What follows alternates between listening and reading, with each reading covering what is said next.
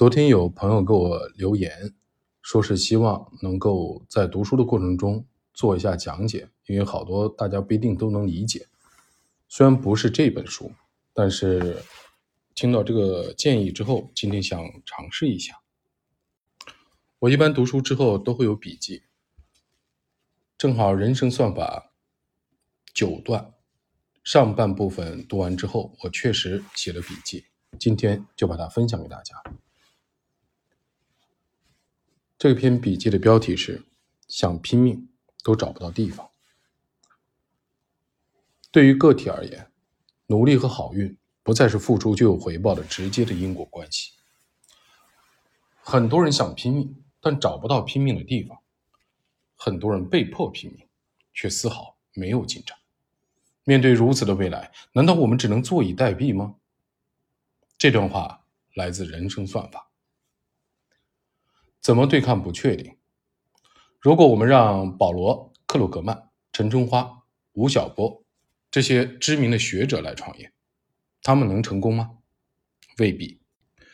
就像如果让诺贝尔经济学奖得主们去炒股，未必就比你强。学者喜欢总结规律，按规则思考、行动，说白了就是想的太多。但现实。是一个熵增的世界，是复杂的系统，涌现出来的新的特质无法被还原、被重视。也就是说，成功学都是让别人去赚钱的工具，跟自己关系不大。事实上，理性也没有我们自己想象的那么强大。我们赋予现实的线性的假设会越来越没用，所以付出不一定有回报。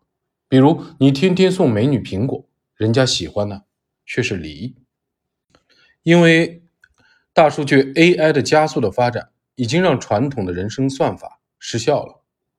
不确定的世界只能用不确定来解决。一只蚂蚁智慧有限，但一群蚂蚁却能找到和蚁窝最近的食物的路线。这是因为每只蚂蚁都会在道路中释放信息素。而蚂蚁会寻找信息素最多的路线搬运食物，最后最多蚂蚁走的路线就是最短的路。这和蜂群类似，人们将这种现象称为涌现。我们人类的大脑也是一个涌现的超级的系统，人类的社会更是这样。这让我想起了两年前陈兄推荐的《爆裂》这本书。伊藤香一和尼格罗庞提都是麻省理工学院媒体实验室的掌门人。这本《爆裂》和1998年的《数字化的生存》一样，都是不同时代这个科技互联网创业的生经。书中反复体现的涌现，今天读人生算法的时候，其实常常回现回响在我的脑边。至今不绝。这本书名叫《爆裂》，有兴趣的同学也可以去看一下。其实，爆裂它就是在形容涌现的数量、速度、质量越来越猛烈，或者说在时间和空间上已经呈现出越来越密集、越来越急促、越来越重大、深入的一种现实。就好像一块画布，着色越来越重，色块越来越大。越来越密集，这就是爆裂。时间会不会就是空间？读时间的秩序，惊觉万物同理，万法同宗。时间是由空间的次序定义的，却也存在绝对的时间。当然，这个绝对时间是牛顿假设的。空间是由周围的物体来定义的，但空无一物又是什么？马上想到了王阳明知行合一对明镜的探讨。有物就有明镜台，需要时时去佛事；没有东西就没有明镜台，何须去擦拭呢？以为抽离了空间的空间就是无物了，没有东西了。不过后来我们又发现还有电磁场，还有粒子充满了空间。所以时间该怎么定义？现阶段时空的定义就是引力场，反之亦然。既然都是物质，都会被拉伸、被折叠，所以时空会变形。那么，我们对照知行合一，知而不行就是不知，行就表明知道了。所谓知行合一，就是知就是行。王学认为明镜就是干净的，只是被挡住了；朱学认为明镜本来就是脏的，需要终生去擦拭才能照物。举一个简单的例子，王阳明认为立志就是行动。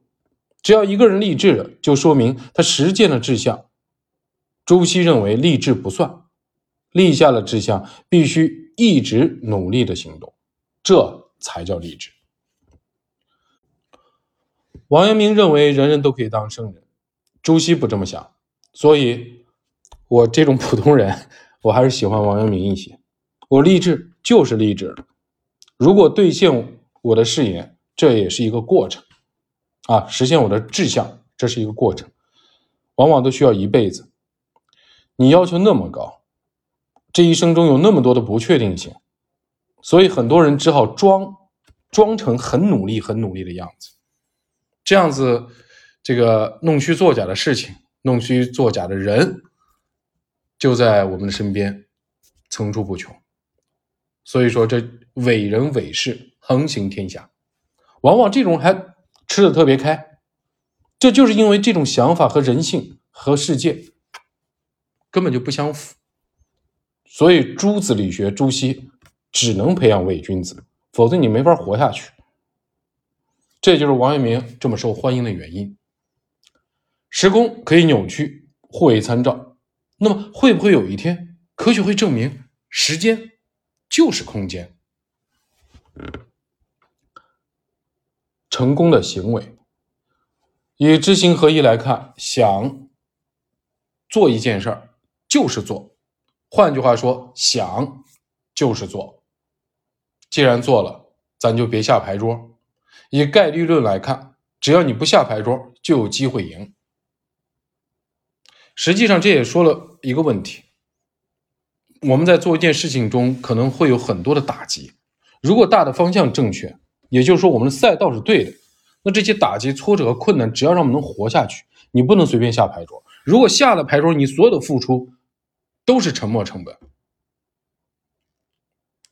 而且这个成本一定是几倍几倍的，因为这里面还相对有一个机会成本的概念。你同样过去逝去的这段时间，你能干其他事儿啊？这些资源也能干其他事儿啊。所以说，如果方向对了，既然做了。就别下牌桌，这个世界不用去想太多，因为理性没有你想象的那么有用。同样，因果关系也没有什么大用处。天理即人欲，天理就是大道、大方向，你想的事情、做的事情就是天理，这点不用怀疑。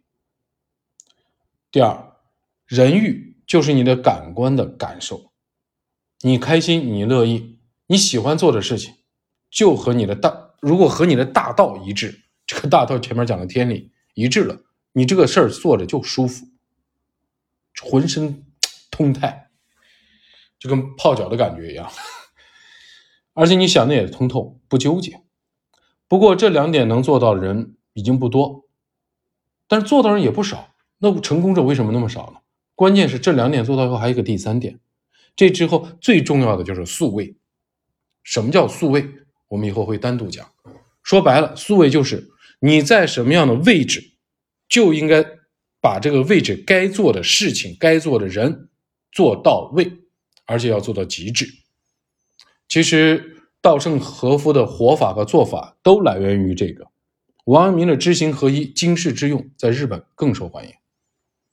那么。这个活法做法其实最早还是来源自于“素位”这两个字儿，这个我是非常欣赏。很多人都忽视了这一点，比如说我现在在扫垃圾，我总想着有一天我当总理，总理当总理，我应该怎么管理这个国家？不好意思，你先把地扫干净好不好？你在什么位置，就要把这个位置的事情要做到极致，这叫速位，否则你的天理人欲就是空想了。很多人都忽视了这一点，这我认为是日本经济快速复原，甚至是战后腾飞的根本动力。其实这也是中华文化圈的动力行动力。你在什么位置就做什么事情，把事情做好，这才是以天理及人欲的统一来做这件事儿。这样就不会自己跟自己拧巴了，事情就顺了，成功也就是自然的了。我以为大部分人，当然尤其主要是我，在这个素位上就没有这个意识，当然也没有做好，浪费了几十年时间。少数人的成功。就是因为素位，这块最后还是那句话，可能如果创业，一个烤烤肉摊的摊主，可能比一个五百强公司出来的高管更容易成功。其实根子也是在这儿，素位，他有全局、全局观，有老板视角，甚至有上帝视角，高管没有。